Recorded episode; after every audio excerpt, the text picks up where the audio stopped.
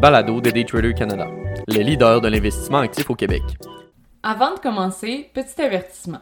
Le contenu de ce balado, les données financières et économiques, incluant les codes boursières ainsi que toute analyse et interprétation de celles-ci, sont fournis à titre d'information seulement.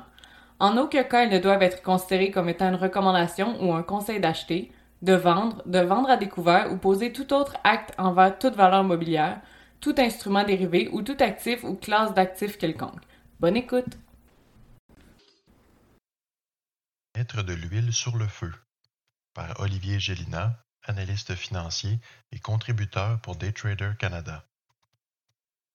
Alors que bien des pays avaient annoncé leurs bonnes intentions vis-à-vis leurs engagements au niveau des énergies renouvelables en début d'année, l'invasion de l'Ukraine par la Russie ravive aujourd'hui bien des débats sur notre dépendance au pétrole. Les actions reprochées à M. Poutine auront valu à la Russie bien des sanctions économiques venant de partout au monde. Le premier ministre du Canada, Justin Trudeau, a annoncé la semaine dernière l'interdiction sur l'import de pétrole russe, un geste plutôt symbolique, considérant qu'en 2020, aucun import de pétrole venant de la Russie n'a été enregistré.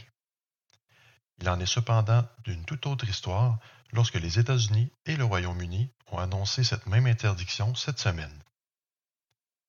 Les deux dernières semaines ont mis en évidence la dépendance encore bien réelle des combustibles fossiles à travers le monde.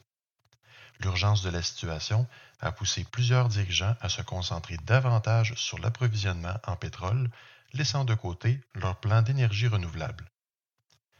Les défendants de ces plans scandent plutôt qu'il faut accélérer le remplacement des énergies fossiles par des alternatives soutenables et moins sujettes aux risques politiques. Il s'agit en fait de la réalité dans l'Union européenne qui voit près de 40% de son import en pétrole venir tout droit de Russie. L'invasion récente de l'Ukraine ne fait qu'ajouter de la pression sur une situation déjà bien délicate. Le prix à la pompe pour les Européens a connu une croissance notée de tous et la situation ne s'améliore guère. Dans le cas de l'Allemagne et de l'Italie, une interdiction d'import sur le pétrole russe n'est tout simplement pas une option. Cette énergie, qui est toujours utilisée pour chauffer des milliers de logis, a grimpé à 2,19 américains ou 2 euros, du jamais vu. En attendant la croissance du milieu des énergies renouvelables, qui est maintenant une priorité à entendre M. Timmermans, vice-président de la Commission européenne, la dépendance aux ressources russes les pousse à l'encontre des autres pays s'unissant contre la Russie. Au Canada, le prix à la pompe s'est également fait remarquer par les consommateurs. Malgré le fort import historique provenant des États-Unis, la compétition entre acheteurs se fait maintenant redoutable. Plusieurs régions du monde appliquent des interdictions sur les produits russes, majoritairement les produits pétroliers, puisqu'il s'agit d'une richesse naturelle du pays. Cela signifie qu'il y a davantage d'acheteurs pour la production hors Russie. Quoique l'Alberta et la Saskatchewan ont de grandes compagnies productrices de pétrole, telles que TC Energy sur le Toronto Stock Exchange ticker TRP, ainsi que ARC Resources sur le Toronto Stock Exchange ticker ARX, la production ne peut être augmentée comme un simple robinet. L'approche législative sur la production de pétrole au Canada a restreint cette alternative au fil des dernières années. Il s'agit d'ailleurs d'un argument clé de plusieurs têtes politiques de pousser l'OPEC d'augmenter la production de pétrole afin de répondre aux besoins grandissants d'une population mondiale en déconfinement. La foulée d'interdiction ramène d'ailleurs le débat du pipeline Keystone XL de TC Energy, qui avait été mis de côté par les États-Unis sous les risques environnementaux probants. Rebecca Babin, courtière senior sur le marché de l'énergie pour CIBC Private Wealth, mentionne notamment que ces interdictions, malgré leurs bonnes intentions de montrer le désaccord aux actions de la Russie, ajoutent des complications à la chaîne d'approvisionnement déjà peu commode. Le baril de pétrole West Texas Intermediate, ou WTI, a atteint près de 124 dollars américains et les contrats futures pour mai se transigeaient à 128 dollars américains. Les dernières sanctions économiques venant des États-Unis et du Royaume-Uni ont pour but de paralyser, ou du moins ralentir, l'économie de la Russie. Côté américain, les sanctions visent également les investissements dans le secteur de l'énergie russe, imposant ainsi des restrictions sur les investisseurs et institutions. Boris Johnson, président du Royaume-Uni, a également annoncé la prohibition sur les imports de pétrole russe, mais laissant toutefois voie libre au gaz naturel et au charbon de circuler, combustible encore couramment utilisé.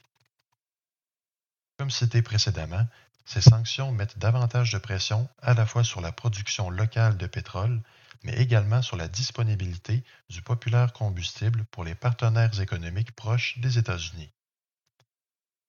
Cette incertitude face à la disponibilité a poussé l'Irak ce mardi à annoncer sa capacité à élargir leur production afin d'atténuer ce risque. Cette augmentation pourrait même combler jusqu'à 14% du manque créé par l'absence de la Russie dans le secteur du pétrole. Cette annonce a toutefois fait chuter le prix du baril de pétrole, où le WTI a vu une baisse de 17% jusqu'à un plancher de 105,60 le baril.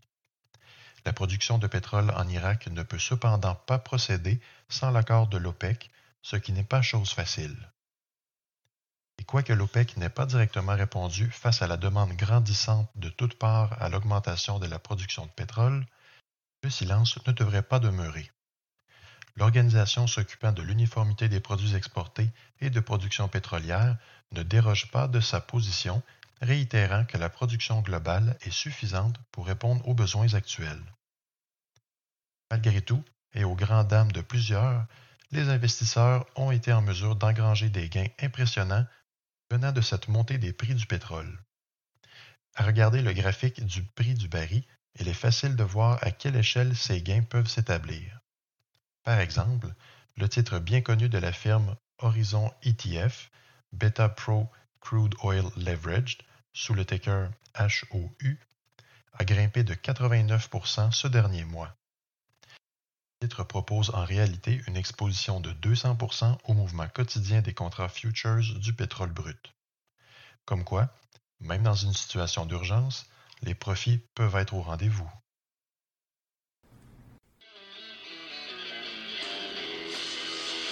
C'était le balado de Daytrader Canada. Pour plus d'informations sur nos programmes de formation et d'accompagnement, veuillez visiter daytradercanada.com.